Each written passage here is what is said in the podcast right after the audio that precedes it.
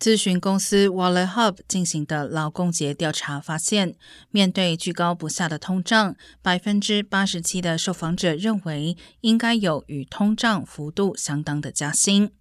通货膨胀也影响了民众长周末的出游计划。百分之四十四的受访者表示，由于汽油价格与去年相比大幅提高，因此不太可能出门旅行。